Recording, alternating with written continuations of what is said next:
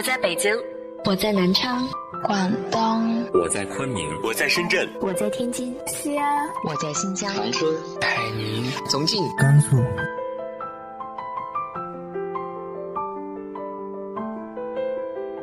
这里是 FM 幺八零八四，昨天的你的现在的未来，我是主播背着吉他的蝙蝠女侠。无论你在哪儿，这里都有我的温暖等你。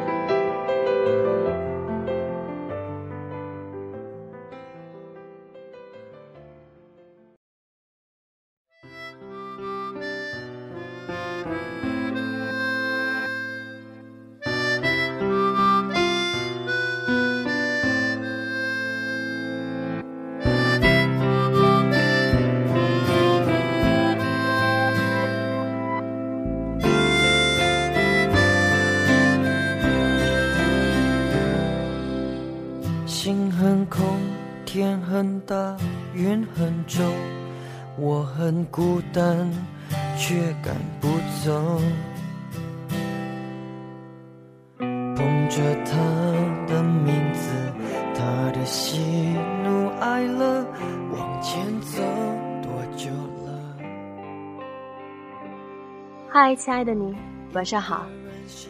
前几天呢，在微博上分享了这首老歌，来自于黄义达的《那女孩对我说》，大概是我初中的时候听的歌吧。然后呢，就开始回忆那些年我们的单曲循环。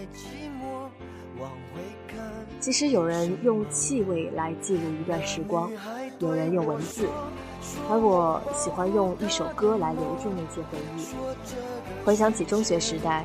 那些美好也都浓缩在歌里了。今天的背景音乐大家可以留意一下，用的都是当年的流行。今天的文章呢，也是那时我们的故事，来自于八月长安的漫长的道别。是一个小偷，偷他的回忆塞进我的脑海中。我不需要自由，只想背着他的梦，一步步向前走。他给的永远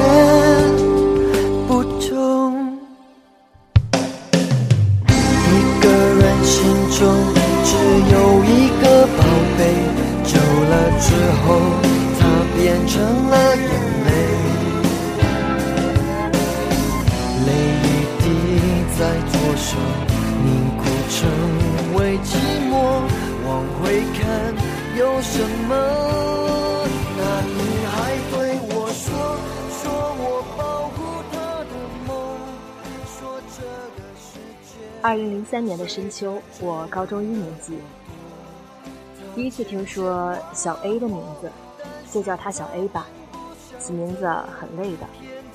爱恋故事的男主角本来就不应该有名字，无法大声讲出来的名字，叫小 A 就够了。高一第一次期中考试前，我后桌的女孩忽然看上了一个体育特长生，忍不住拉着我们几个去体育场上看他跑圈儿。体育特长生发现居然有女生观摩，立刻像加了 buff 一样，百米冲刺跑出吃奶的劲儿。后桌却忽然冷了脸，大失所望的样子。回班之后，他就宣布自己不喜欢这个体育特长生了。我问为什么，他说：“你没看到吗？他冲刺的时候迎风跑，脸抖的丑死了，他脸抖。”对后桌来说，喜欢不过就是一种寄托。青春期的少女幻想长着翅膀在空中盘旋。时刻寻找着真实的躯体作为落脚之处，只可惜体育特长生这个宿主不够完美，对不起他的期望。放学后坐在靠窗的公车座位上，从远在郊区的学校一路颠簸回市中心，我看着外面灰头土脸的街景，脑海中还在无限循环：他脸抖，他脸抖，一边笑着。一边也有些跃跃欲试，好想找个人来喜欢，但也只是想想，这个念头瞬间就被肩膀上的重量压了下去。书包里沉甸甸的满是练习册。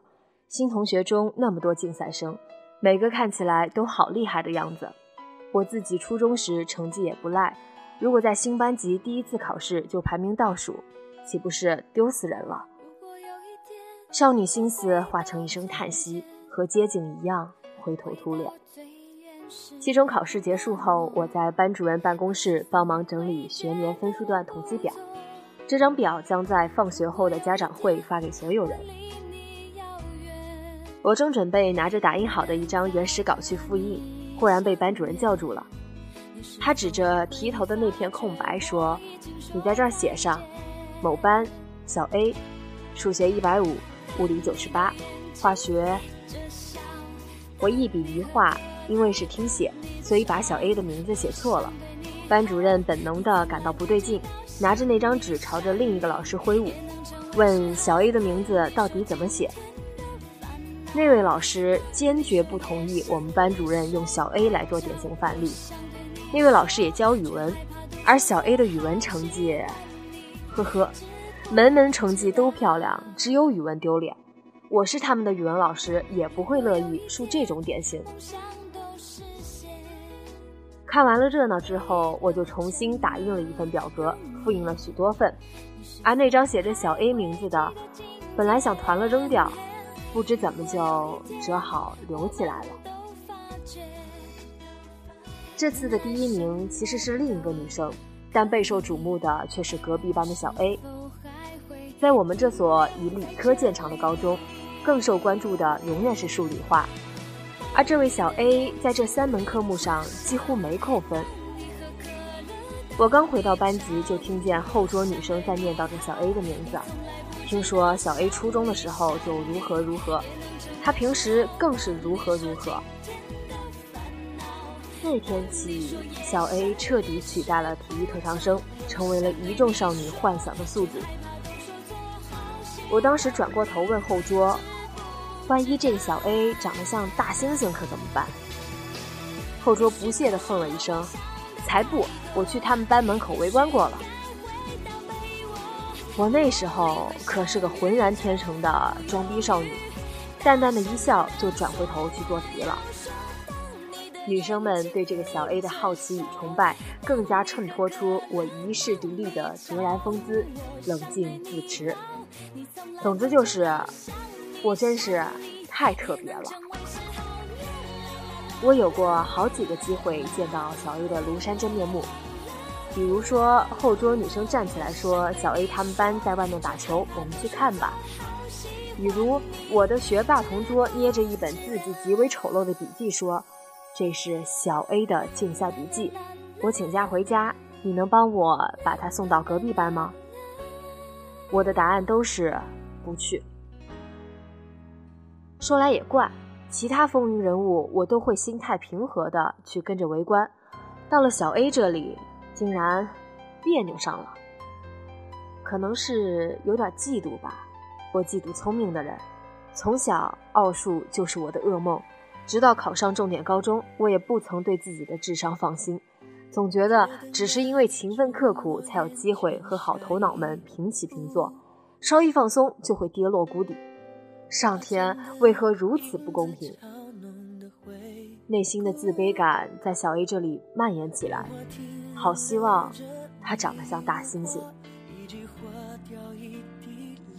日子就这样过去，我在小 A 班级旁边的教室坐了一整年，他们班的同学几乎都混了个脸熟，我依旧没有见过他，却因为他差点和后桌女生闹翻。初夏的下午，我和后桌一起去小卖部买冰激凌吃。穿过操场时，对面走过一排男生，七八个人，不是三两坨堆，而是真的排了整齐的一横排，气势惊人的迎面走过来。我从不盯着别人看，和后桌说笑着与他们错身而过。后桌却心不在焉，等到这排男生走过很久了，才说：“那个穿白衣服的是小 A。”我不想回头的，但也懂得装逼要适度的道理，就很自然的转身瞟了一眼。男生们已经走远了，变成了一排养乐多。那里面至少有四个男生穿白色，其他穿的是白色的衍生色。请问你是在玩我吗？我好笑的看了一眼后桌，后桌忽然变得出奇沉默。我赶着在上课前吃掉冰淇淋，没注意到他的异样。走进教室时，他忽然轻声问：“你觉得小 A 怎么样？”我一愣，想想那一排男生的背影，看起来资质都好愁人的样子。矮了点儿吧，我笑着说。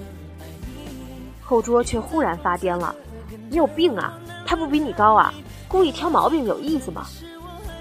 好多同学看着我们，我脾气也上来了，冷笑着说：“比我高也算优点。”我们各回各位，赌了一堂课的气。本来也不是朋友，只是表面亲热，所以一旦撕破脸，说软话都找不到落脚点。我那时的性格还不像现在这么自我，推崇以和为贵，于是拉下脸写了张纸条传给他，大意就是我开玩笑的。本来以为你天天念叨着小 A 也只是闹着玩，没想到你会这么在乎，对不起。后桌姑娘回复道。我不该那么冲动的，可你不要这样说他了，他是个很好很好的人。我忽然好奇了，哪儿好？一下课我就转身趴在他课桌上问道。后桌矜持了一下，才轻声开口讲道：“我跑去跟他上了同一个补习班，坐在他旁边，每次他橡皮掉在地上，我帮他捡起来，他都会说谢谢。”看到后桌眉毛又要竖起来了，我连忙狗腿子的补上：“成绩这么好，又这么有礼貌，真好。”夸小 A 就等于夸他。看着后桌眉飞色舞的样子，我把那句渐渐的“他做数学题时会不会激动的脸抖”咽了回去。小 A 话很少，小 A 很讨厌语文课，小 A 最喜欢睡觉。小 A 其实是个很有冷幽默的人。总结一下，如果流川枫的爱好不是篮球，而是数理化，那么他就变成了好看版的小 A。我始终记得那天下午天气很好，我倚着窗台，歪着脑袋看着外面湛蓝的天，一朵云飘过去了，又一朵云飘过去了。他絮絮讲着一个我从没见过的人。全是边角料，全是废话，全是意思，全是一厢情愿，全是最好的年华。小 A 依旧保持着骄人战绩，理科班卧虎藏龙，但他总能出现在前三甲，考第一的时候居多。高二时我去学文了，终于体会了做老大的感觉，果然还是考第一比较爽。也因此减轻了对小 A 的嫉妒。我妈跟我讲过，我三四岁时在公园里和他们玩游戏的故事。广场的地砖按照颜色从里到外排成一圈一圈，我们一家三口沿着最外圈玩追逐游戏。他和我爸在后面追我，眼看着要被追上了，我忽然一步跳到里圈，理直气壮地跟他俩说：“我过关升级了。”后来还有一次是大家打雪仗的时候，我忽然搬起石头打人，并声称我吃了一颗星星，所以换机关炮了。再后来，我妈就禁止我玩红白机了。总之，我耍无赖这个习惯是从小养成的。理科班生活艰辛，就往里圈一跳，学文去，自立山头称霸王。可惜，理科班的崇拜风在文科班依旧存在，所以我也依旧不断听到小 A 的名字。只是这次，小 A 的狂热粉丝换成了我前桌，我就不明白了，为什么？为什么文科班第一是我，大家还是觉得小 A 最牛逼？谁能给我解释一下？时间就这样稀里糊涂的过去。每个人的高中生活概括起来都很像：上学、放学、考试排名、合唱表演、篮球联赛，有朋友有对头，有快乐有忧愁。但是铺展开来，却各有各的动人。我们学校在郊区，封闭式住宿管理，我常常偷看临床女生的言情小说，看得眼泪倾盆，再偷偷放回去。聊天时继续冷淡地表示对这类无逻辑发春故事不屑。然而，高一时被沉重的理科班气氛压迫下去的少女心思，却被这些故事撩拨得松动起来，抖抖翅膀上的尘土，就飞上了天。有次，为了一个同学庆祝生日，大家在食堂把桌子拼成长长的一列，正在点蜡烛时，旁边走过一群男生。前桌女生忽然兴奋的小声说：“哇，小 A！” 我条件反射的侧脸看他们，一个男生也转过脸来看我们。大猩猩，小 A 果然长得像大猩猩，苍天有眼。我微笑着和大家一起唱生日歌，嘻嘻哈哈打闹，却忽然有点失落。好吧，不是有点。是很失落，可是为什么呢？他们的少女幻想都落在了一个具体的人身上，只有我的落在了一个名字和一堆传说上。即使万般不愿意承认，可我的确很难过。对于我毫无理由的忧郁，我爸妈的评价是：孩子长大了呢。别以为他俩多开明。他们只是喜欢看《少女怀春》，更喜欢看《少女怀春而不得》。我要是成功了，他们能打折我的腿。在听到别人念到小 A 时，我心中不再有嫉妒和好奇交杂的奇异感觉，只觉得可惜，更是为自己之前愚蠢的小心思而羞愧。真可惜，我并不是真的希望。你像只大猩猩的。每个周五，大家都会带着一周的换洗衣物回家。我拎着一个大行李包站在站台等车，身边站着我的铁哥们 L。他的戏份不重要，随便用字母代替就好。L 正在和我闲扯，不知怎么往我背后望了一眼，立刻换上了一张狗腿子的嘴脸。哎呀，今天真荣幸啊！能跟文理科第一一起坐车呢。我一开始只是条件反射的绽放一脸哪里哪里，大家那么熟就别见外了。你看你这小子总是那么客气的谦虚笑容。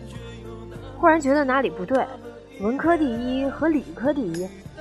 我怔怔的回过头去，这是小 A，长得还不赖嘛。那么大猩猩去哪儿了？我这才意识到，之前是我认错人了。小 A 衣着打扮很清爽，个头的确不高，但是也不算矮，神情很冷漠。我写小说写过这么多角色，至今无法描述清楚小 A 的样子，大概就是那样吧。你们也不用知道的太清楚，反正你们又不要喜欢他，或者你也可以这样想象。我喜欢的人和你喜欢的人都长着一张同样的面孔，一张只有我们觉得特别好，却永远都羞于仔细描摹出来获取他人认同的面孔。小 A 拖着行李箱走过来，就站在离我们五米左右的地方，抬头去看站牌。我大方地侧过头去打量了一下他的背影。那应该是高中阶段我最后一次大大方方的看这个人。后来我坐在最后一排靠窗的位子上，一边和 L 继续谈天说地，一边看着外面毛茸茸的夕阳，阳光特别好。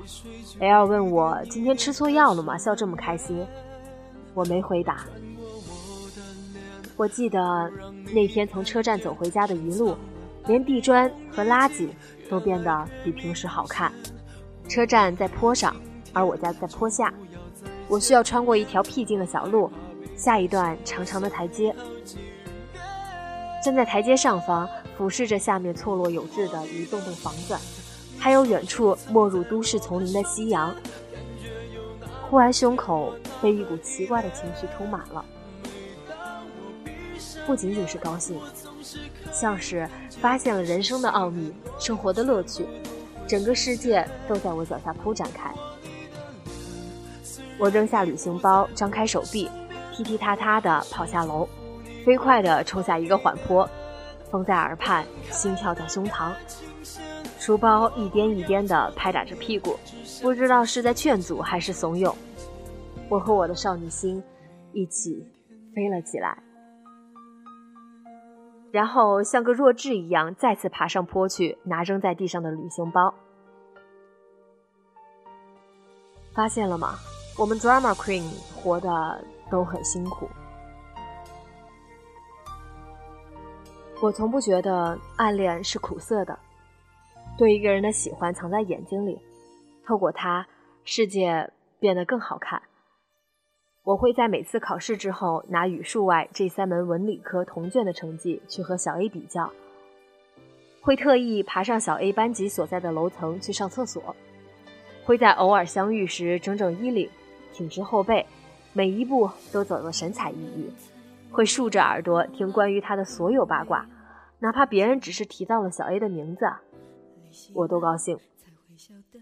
当然，作为一个资深的装逼少女，我不能表现出来一丝一毫对小 A 的兴趣，只能绞尽脑汁，笑容浅淡的将谈话先引向理科，再引向他们班，最后在大家终于聊起小 A 时，假装回短信、看杂志，表示。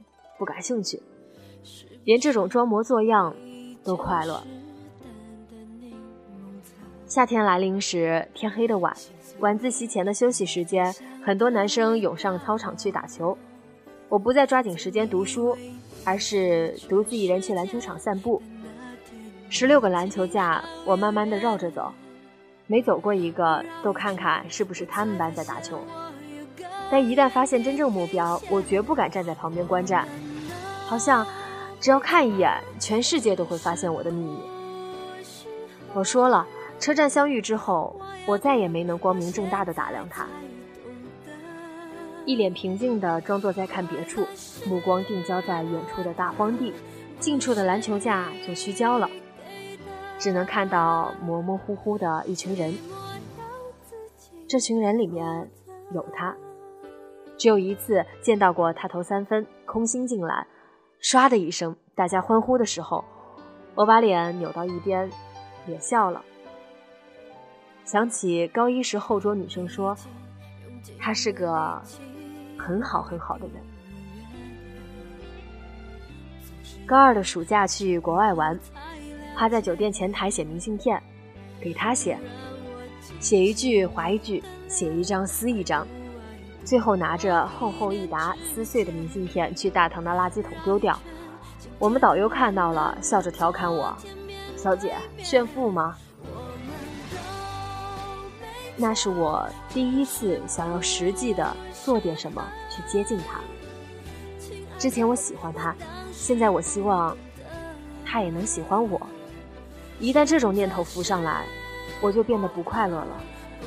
最后还是写好了一张。被我原封不动的带了回来，我自然不敢真的寄一张明信片给他，没头没脑的盖着国外的邮戳，大家一打听就知道是谁，恐怕他还没看懂，别人就全懂了。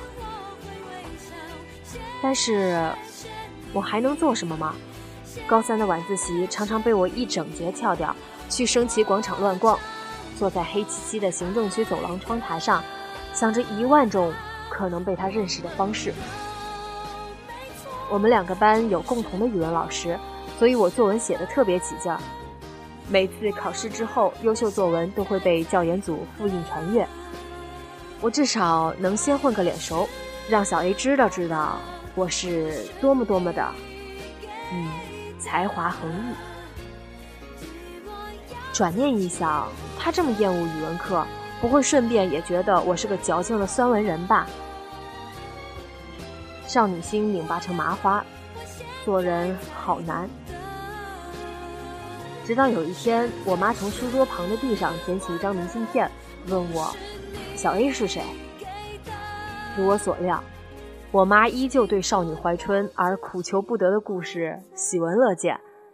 她当然问了我一个经典的问题：“你喜欢他什么？高三上学期，各个高校的保送生和自主招生选拔开始了。他是竞赛生，参加保送选拔。我只是普通少女，希望能努力争个自主招生加分。广播让大家去教导主任办公室填写资料。我去的晚，意外的看到了他和他妈妈。小 A 坐在沙发上，一脸漠然。他妈妈拿着表格去问东问西。我心不在焉的坐到茶几另一端，拿着表格低头填，写几笔就紧张的往他那边瞟一眼。我期待着无意中眼神交汇，我会笑着向他点点头，说：“你是小 A 吧？你好，我叫……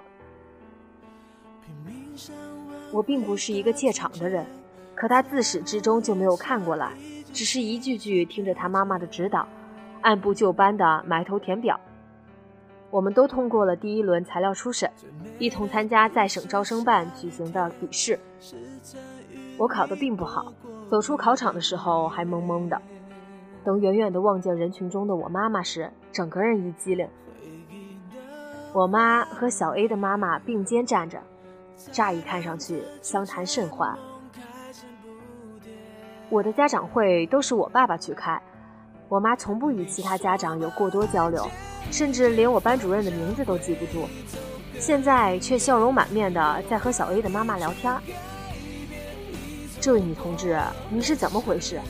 您是想玩死您亲生女儿吗？您听说过虎毒不食子吗？我全身僵硬的走过去，我妈一脸无辜的拉过我介绍，说道：“这是小 A 的妈妈。”废话，我当然知道。小 A 的妈妈是个利落又热情的人，寒暄了几句，我就看到小 A 面无表情的走近，无视在场的另外两个人，拉了拉他妈妈的胳膊，说了两个字：“走吧，走吧。”他妈妈朝我们笑着点点头，接过小 A 的书包，母子俩亲亲热热的走开了。我妈意味深长地朝我微笑，说了一句让我至今难忘的话：“你未来的婆媳关系会很难处啊！你到底想干嘛？”我的脸已经抽筋了。在外面站着无聊，听到他提起我们家小 A，我就走过去跟他随便聊了两句。我妈笑得如沐春风：“你喜欢的就是那个小 A，怎么像个机器人？”我依稀听到我们的母女关系发出了咔嚓的断裂声。其实我知道我老妈的意图，她觉得小 A 并不值得喜欢。然而她不能回答我的是：喜欢究竟是什么？情感的发生一定能找得出缘由的吗？喜欢就是一个坏掉的水龙头，理智告诉你不值得，可怎么拧紧都是徒劳。感情。覆水难收。那天晚上，我挽着妈妈的胳膊，慢慢走回家，头顶是猩红色的天空，孕育着一场初雪。妈妈感觉到了我低落的情绪，忽然捏捏我的手说：“他妈妈早就认识你，知道你学文以前是哪个班的，还知道你作文写得很好。”真的？嗯，妈妈笑，真的。而且他说是小 A 和他说的。即使知道这些基本信息都很可能来自小 A 妈妈密布的情报网，与小 A 毫无关系，我还是瞬间开心起来了。还有吗？除了作文呢？没有了。啊，我很失落。哦，对了，他妈妈说你很好看，真的。我编的，母女关系第二次发出咔嚓的断裂声。我妈妈从未停止拿小 A 的事情取笑我，甚至连一起去超市买书包，我们意见不同，她也一定会指着自己看中的那一款说：“这款看上去像是小 A 会背的风格。”好像这么一说，我就会听他的似的。是的，我的确听他的了。我一直很想知道，他敢这么肆无忌惮，是不是因为确信小 A 不可能搭理我？小 A 越好，我就越乐于单纯的欣赏他；小 A 的形象越普通，我反而越想要接近他，像是要亲手通过实际例证来残忍的破灭自己的幻想似的。所以这年冬天，当我妈妈陪着我去北京参加自主招生的面试时，我第一次鼓足勇气和小 A 打了个招呼。在理科教学楼的大厅里，我手里抱着一堆表格，站在柱子旁边等我妈妈。忽然看到小 A 独自一人，面无表情地从旁边教室走过来。他经过我身边时，我突然鼓足勇气，打起精神，微笑着说：“嘿，小 A。”然后他走远了，没看我，没停步。我呆站了一会儿，然后抬起右手拉了拉自己的左手臂，说：“走吧。”对这个故事，我妈妈的评价是一阵狂笑。但我现在还记得，在理科楼大门口，我看到他爸爸妈妈陪着他一起走远，门口来来往往的都是参加面试的考生和家长们，每个人都一脸焦灼与兴奋。支棱着耳朵探听其他人的来头和捕风捉影的消息。我抬起眼，望见一只通体幽蓝的长尾巴喜鹊落在枝头，歪着脑袋打量着我们。这只喜鹊是怎么看待我们的？我一直想知道。小 A 拿到了保送生资格，我无比感谢他们班那位严厉古板的班主任。由于他硬性规定，这群竞赛保送生们也必须照旧每天来上课。我得以在高三的最后一学期时常见到小 A。我知道他喜欢穿哪件 T 恤，也发现了他搭配衣服的规律、小动作、走路的姿态、后脑勺的形状，估计比朱自清对他爸的背影都熟悉。那段时间，我最喜欢玩的游戏就是掷硬币。我在文科班的好朋友是个非常活泼又非常害羞的女生，可以大声讲荤笑话，也可以在见到自己喜欢的男生时吓得连屁都不敢放。食堂的饭那么难吃，我们照去不误，就为了在进入门口的时候可以玩这个掷硬币的游戏。他喜欢的人常在一楼出没，我喜欢的人常在二楼出没。我们需要用硬币正反面来决定今天去几楼吃饭。好友说这不是游戏，这是一场占卜。我们听从上天的安排，好运气要省着点用，不能太任性，这样才能在关键的事情上心想事成。我们体贴的没有询问过彼此的那个人姓甚名谁，一直恬不知耻的用你的哈尼和我的哈尼来称呼。我至今都很感谢这个游戏，让我心里那个不能说的小 A 在安全的领域粉墨登场，被我尽情谈论，仿佛只要我乐意，他就真的成了我的谁。高中生活就这样结束了。高考之后的夏天，我意外地接到一个陌生来电，对方自称是小 A 妈妈的同事，女儿读文科，很不听话。希望我可以去和她女儿聊聊天，以身作则的震撼一下她。如果这事儿是我妈给揽的，我肯定早就发飙了。但对方一说是小 A 的妈妈热情推荐，高度赞赏，我就心花怒放了，立刻在电话这边狂点头，带着电话线也一晃一晃。我记得自己和那个让他妈妈操碎了心的小姑娘。一起坐在花坛边，他忽然问我：“你们学习好的人也会偷偷谈恋爱吗？”我哭笑不得，点头说：“当然会，我周围许多人都谈过恋爱。”他继续问：“那你呢？”我摇头。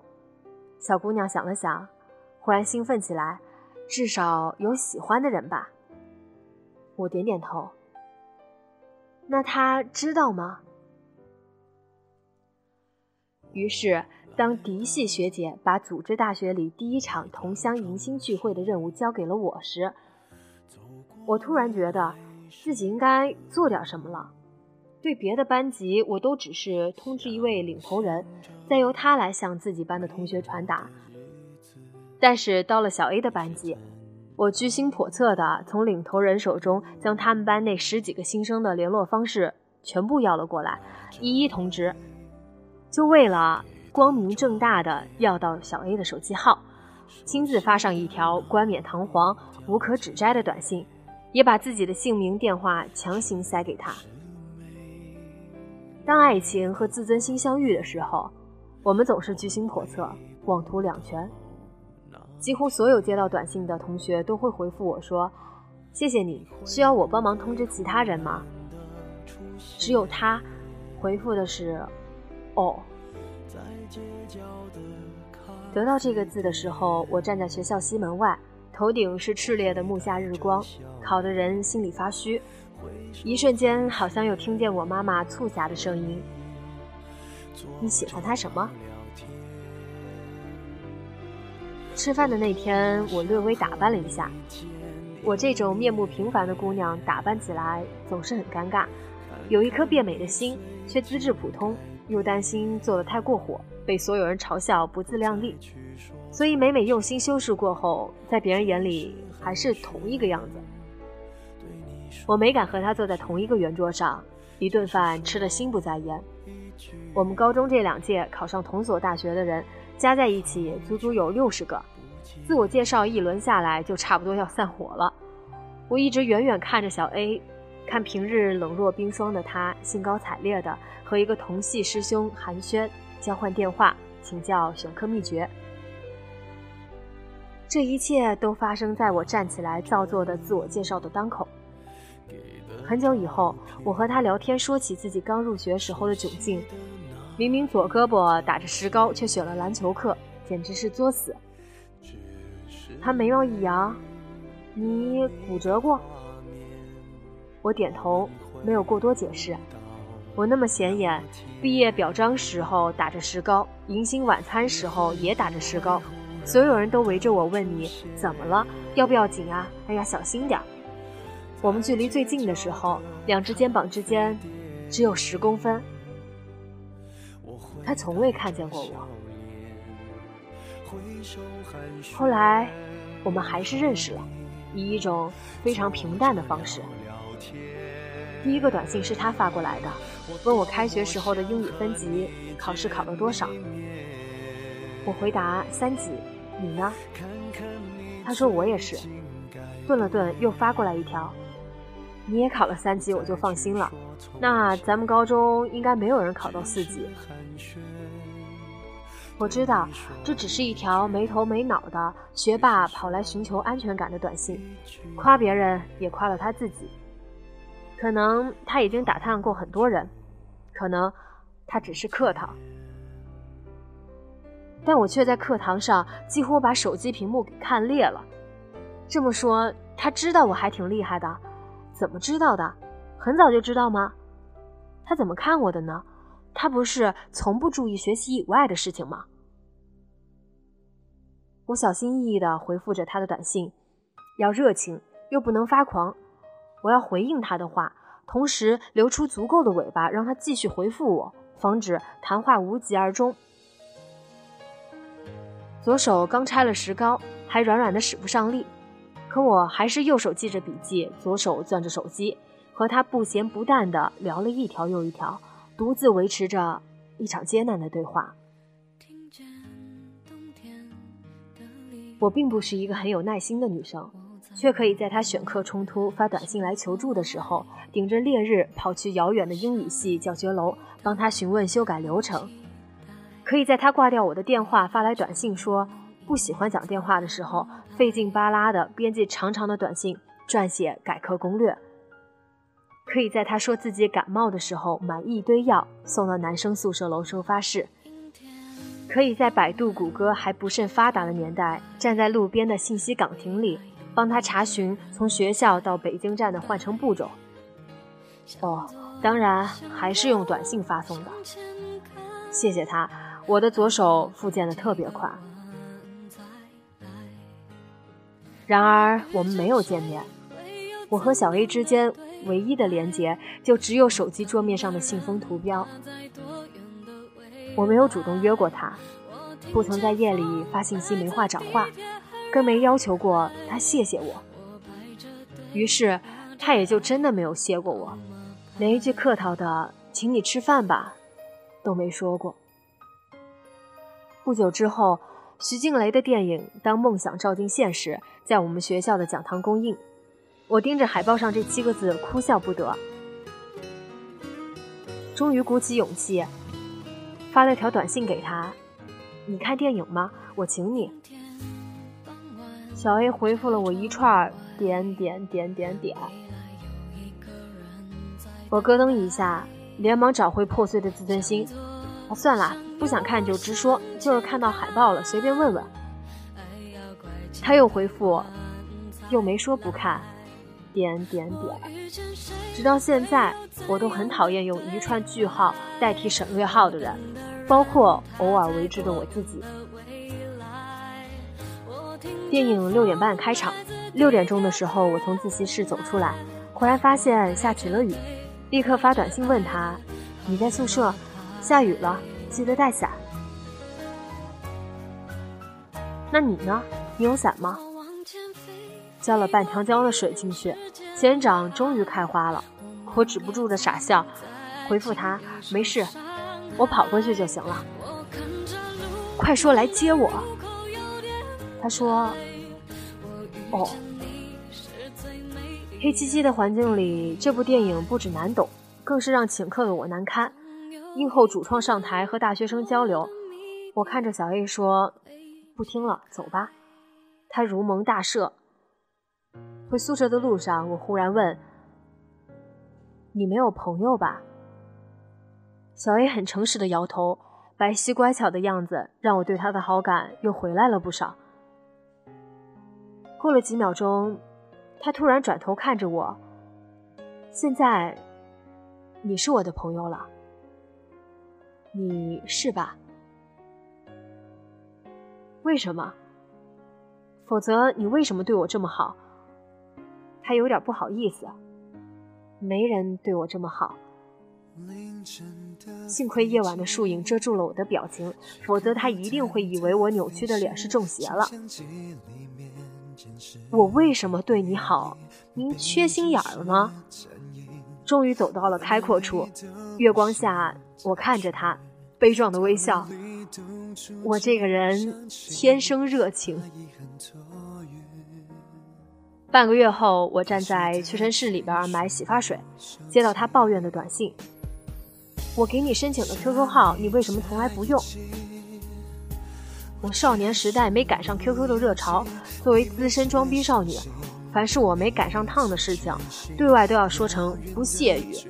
但小 A 还是强硬的给我申请了 QQ，并勒令我用。不得不说，心里有点甜蜜。我想逗逗他，就问道：“为什么一定要我用 QQ？你想和我聊天？”五分钟后，我收到回答：“我要和你对英语答案。”这是压垮骆驼的最后一个句号。我气得发抖，理智却告诉自己。小 A 没有错，所有倾囊而出的热情与善意都是我自发自愿，为何要怪罪别人？但我没必要再委屈自己一直配合他的习惯，我直接拨打他的电话，不出所料被他拒接，再打，再次拒接，两通电话后我没有再联络他。一天后，他像什么都没发生过一样，又问起我买火车票的事情，我并没有回复他。夜里。他没头没脑地发了一条短信：“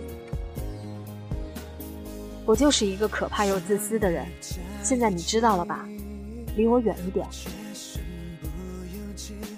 原来，小 A 并不傻。没有联络的两个月里，我加入了新社团，学着赶潮流、烫头发、买衣服，认识了形形色色的新同学。大学生活热闹的展开，渐渐不再每天都想起小 A。也终于能够客观冷静地评价他。传闻不虚，他的确情商很低，的确不惹人喜欢。那么，我又喜欢他什么？难道是当初经验完完全全只为世面见得少？然而，还是会在夜里一条一条翻阅曾经的短信。他每一条没滋没味的回话，包括我深恶痛绝的连排句号，都挤在诺基亚小小的收件箱里，满了也舍不得删。临近期末的初冬清晨，我忽然在一条小路尽头看见他的背影。高中时，无数个清晨，我算准时间从食堂出来，总能看到他拎着书包往教学楼走的背影。内心有一个更嚣张的自我，好像下一秒就冲出来，对着前面的男生喊：“小 A，你好，认识一下。”还好他没冲出来，可惜他没有冲出来。这样回忆着。无意间，小 A 的名字已经脱口而出，声音脆亮、轻松的，仿佛我们认识多年，而这只是一个平常的早上偶遇熟人。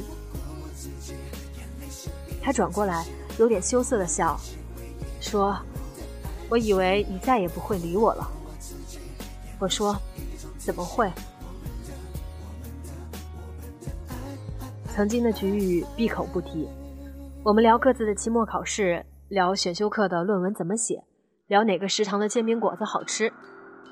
终于不再是我自己一个人滔滔不绝。或许是因为我放下了表现自我、拉近关系的渴求，所以一切都变得简单了。我们一起在图书馆上自习，偶尔我还是会拿自己会做的题故意问他。自习之后陪他练习骑自行车，他也试图后座带人。差点没摔死我！跳下车后，他说不好意思，我说是我太重了。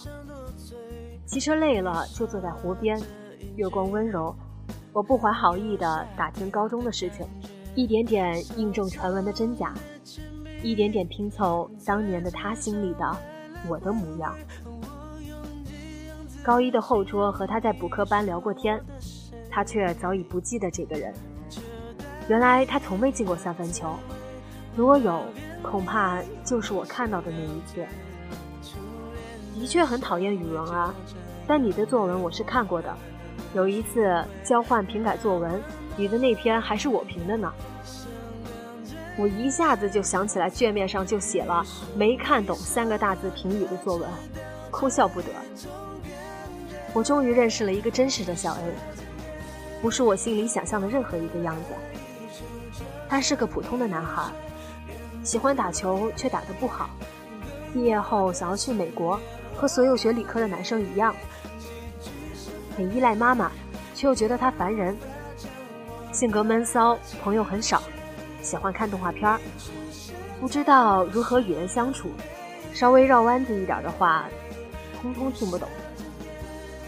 我也不再抱着手机辗转反侧，斟酌每一条回复。懒得发短信的时候，我就给他打电话，他也终于肯接了。虽然仍然有点紧张结巴，看到好玩的东西依然会推荐给他，但是他说看不懂的时候，我不再惶恐尴尬，笑笑就过去了。有时还会直接骂他蠢。我本不是天生热情，但我终于成了他的朋友。一个平淡无奇的晚上，下了晚自习后，我们骑车溜到湖边坐了一会儿。我忽然说：“唱首歌吧。”他说：“我从来不唱歌，小学音乐课老师逼我，给我不及格我也不唱。”我说：“好吧。”但静默了一会儿，他忽然开口唱了起来，声音清冽，没跑调，却也不是多好听，是周杰伦的《七里香》。他牵着我的手唱的，我们好像都在等着对方说什么，最后却一起沉默了。我记得一年前刚入学的时候，他唯一答应我的事情就是和我一同加入了手语社。我怂恿他的原因是，我听说第一堂课老师会教大家用手语打“我爱你”。两百人的教室挤得水泄不通。他坚持不住，皱皱眉说：“好无聊，我走了。”我都来不及阻拦，他也没和我打招呼。他刚消失在门口，站在前面的社长就笑嘻嘻地说：“我知道，大家最期待这个。来，我们来学最重要的一句，我爱你。”后来他发短信问我，后来又学什么了？好玩吗？我有没有错过什么内容？我说，没有。我百分之百的热情一股脑的燃烧在了过去，真是悔不当初啊！那一瞬间，我终于看懂了自己的心意。我和当初那个在篮球架旁假装散步的高中女生依旧血脉相连，分享着同一片记忆。我也为她的懵懂爱恋而拼命努力过，只可惜。渴望与获得之间有着如此漫长的时间差，他不知不觉改变了我，我不愿再为他的幻想买单。这也许是他想要的吧，我却没办法穿过似水流年，把他带到此刻的月光下，说一切都给你。终究还是晚了一点点，晚到。我已经不是他了，我还是轻轻的抽出了我的手。十八九岁的年纪，人生多热闹，我还是轻轻的抽出了手，而我们渐渐就淡了。大三一整年，我要出国交流，于是临行前的暑假，他约我出来吃饭，说要为我践行。我第一反应是他手机被盗了，开什么玩笑？小 A 怎么会做这么有人情味的事情？但我依然兴高采烈，依然用心打扮。八月的天气热得吓人，我们去看周杰伦的大灌篮。电影开场前半小时，一起坐在外面的树荫下闲聊，说他 GRE 考得不错，说我一人在外要注意安全。我忽然问。你记得上一次一起看电影吗？我们一起看过三次电影，中间的那一次也是夏天，也是周杰伦《不能说的秘密》。他不知道为什么买了电影票请我看，都没问问我是否有时间。而我从西藏回程的火车下来，用了一个小时就从北京火车站奔回了海淀剧场电影院，中途还回了一次学校换衣服。小 A 惊诧：“你来不及，怎么不和我说一声？”我笑着说：“谁让我天生热情？”电影后一起吃了个午饭，他自己刷刷刷点了四百多块钱的菜。我说：“你让我看一眼菜单能死吗？”他才惊觉自己失礼了，尴尬地说：“我和我爸妈过来就吃的这些，我就直接照着那天的菜点了。”我心里满是酸涩的温柔。饭后，他不知道应该怎么回家，我再次哭笑不得，把他送上了车。看他坐在后排，一个劲儿朝我招手。蓝天，白云，背影汇入车水马龙之中。我在原地站了很久很久。这到底是谁给谁践行了？我笑着想，眼泪。却流出来了。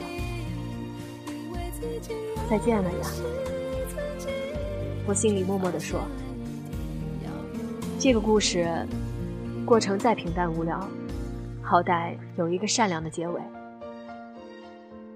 然而，毫无联系半年后，我突然在校内网上收到了一封他的站内信，内容只有短短的一行字：“我有女朋友了。”内心骄傲的那个部分在疯狂的吐槽，特意告诉我干嘛？难道老娘会很在乎吗？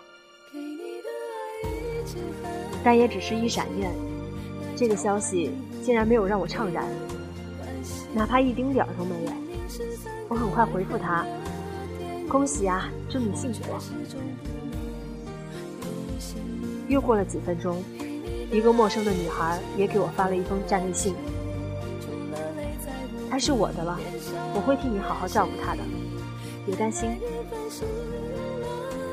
别扭的恶意扑面而来，我愣住了，几乎是同时。小 A 回复了一封信，刚才说有女朋友那条是他用我的账号发的，他非要这样做，我也拦不住。我呆看着屏幕，内心满是荒诞和怒意。我迅速关掉了页面，端起碗回到饭桌前继续吃东西。夸张的称赞和我同住的美国姑娘土豆炸得好。他却忽然问：“你哭什么？”我哭了吗？最好笑的是，我第一次完完整整的和别人讲起小 A 的故事，居然是用英语。我不断的和他说：“你一定会误解，但我不是因为他有女朋友而难过，我不是妒忌，真的不是这个原因。”他抱着我，温柔的拍着手说：“我知道，我知道，不该是这样的，不该是这样。”我曾对他很好，他也曾是我真心。对于这段可以写进百大失败案例的暧昧情愫，我们曾经好好的道过别了，再无联络。我是那么的在乎结局，最终的道别理应从容，不可以是在汗味弥漫的火车站门口，再见还没说出口就被抡大包的旅客甩得鼻青脸肿，再抬头时人已不见。形式感是如此的重要，它让我们在猥琐失落的人生中努力活出一丝庄重。我需要这点庄重感，不是为小 A，而是为了他，为了当年那个把行李包扔在地上，双手张开像鸟一样从台阶上飞奔而下的女生。幸而老天待我不薄。我想要的收尾，终于收获在一年后。大四那年的冬天，刚面试结束的我，穿着好看却不保暖的风衣，哆哆嗦嗦走回学校，站在店门口买了一杯烧仙草，捧在手里取暖。这时听到自行车倒地的声音，回头就看到了小 A 和他的女友一起摔在了地上。那是个陡坡，自行车上坡起步很难。何况还是大冬天，带着一个人。我想起曾经他也用单车带过我，摔了一跤后，我们彼此客套，就差鞠躬了。这时我听见他冲女友狂吼：“叔不让你这时候跳上来，你偏要这样，摔死我了！”我不由得联想，如果这样的场景发生在我身上，我会是什么样的反应？恐怕只是冷着脸对他道个歉。然后拎起包转身就走吧。你居然敢冲我吼！然而女友一歪头，笑得很甜。我想让你带我上坡吗？他依旧没好气儿，却不再坚持，板着脸别扭地说：“上来吧。”我在不远处笑出了声，真心实意的觉得一切都很好，这才是恋人。不虚伪，不假装，没有无聊的自尊心挡道，一切都那么自然可爱。当年的事也没什么过不去的，他遇到了真正的爱人，想要坦诚自己的一切，包括当年莫名其妙的暧昧过的阿猫阿狗姓甚名谁，之后又无奈的看着心爱的女孩向这些阿猫阿狗龇牙示威，这是多么正当而甜蜜的一件事。故事有一万种讲法，我选择接受他们的那一种作为结局。我站在原地，笑出了一整套长镜头。这不过是一段狗屁倒灶的暗恋，乏善可陈，我却万分郑重地写下每一个字，想让它听起来特别，因为我感觉得到，十六岁的自己正坐在桌边，托腮看着新鲜出炉的每一个字。时不时伸出食指戳着屏幕说：“这里写的不好，重写。这里你撒谎了，重写。这里，这里就不要写了吧，咱们自己知道就好。”我试图不去听他的，人很难不给记忆上滤镜。有些事情何必那样真实？搞不好别人还会误认为我至今对小 A 念念不忘，这谁受得了？然而十六岁的我却说：“你必须要诚实啊，你要对我诚实。”于是我丢弃了成年人的面具，努力的和自己的虚荣心做斗争，去讲述他的少女心如何坠毁的故事。我听到他说：“谢谢我。”谢谢，孤军奋战了这么多年，终于迎来了一个二十六岁的我，一个迟到十年的战友。我们牵着手，一起对这场青春期做最漫长的道别。自此以后，好的都留给他，剩下的人生，我已足够成熟去消化。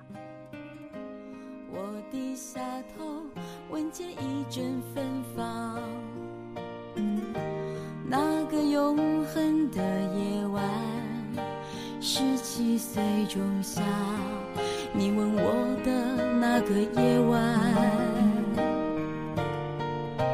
让我往后的时光，每当有感叹，总想起当天的星光。那时候。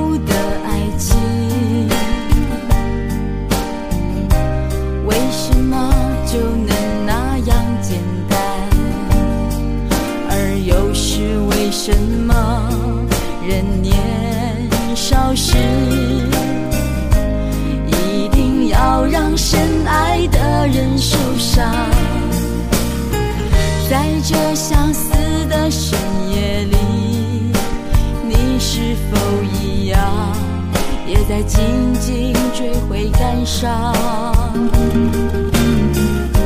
如果当时我们能。不那么倔强，现在也不那么遗憾。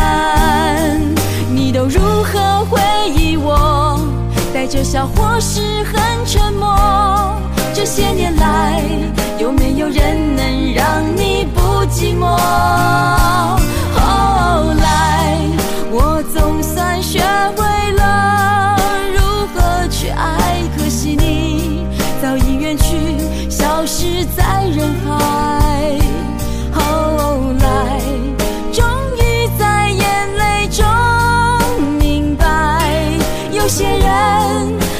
错过就不再。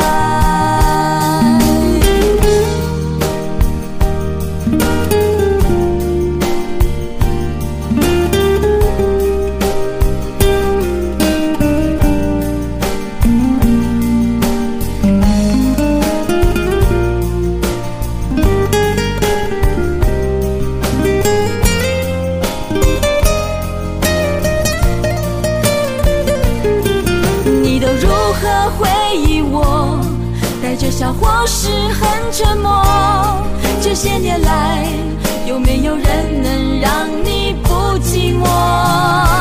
后来我总算学会了如何去爱，可惜你早已远去，消失在人海。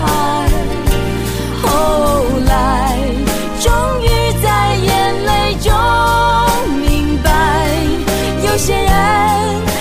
错过就不再后来我总算学会了如何去爱可惜你早已远去消失在人海。后来终于在眼泪中明白有些人一旦错过就不再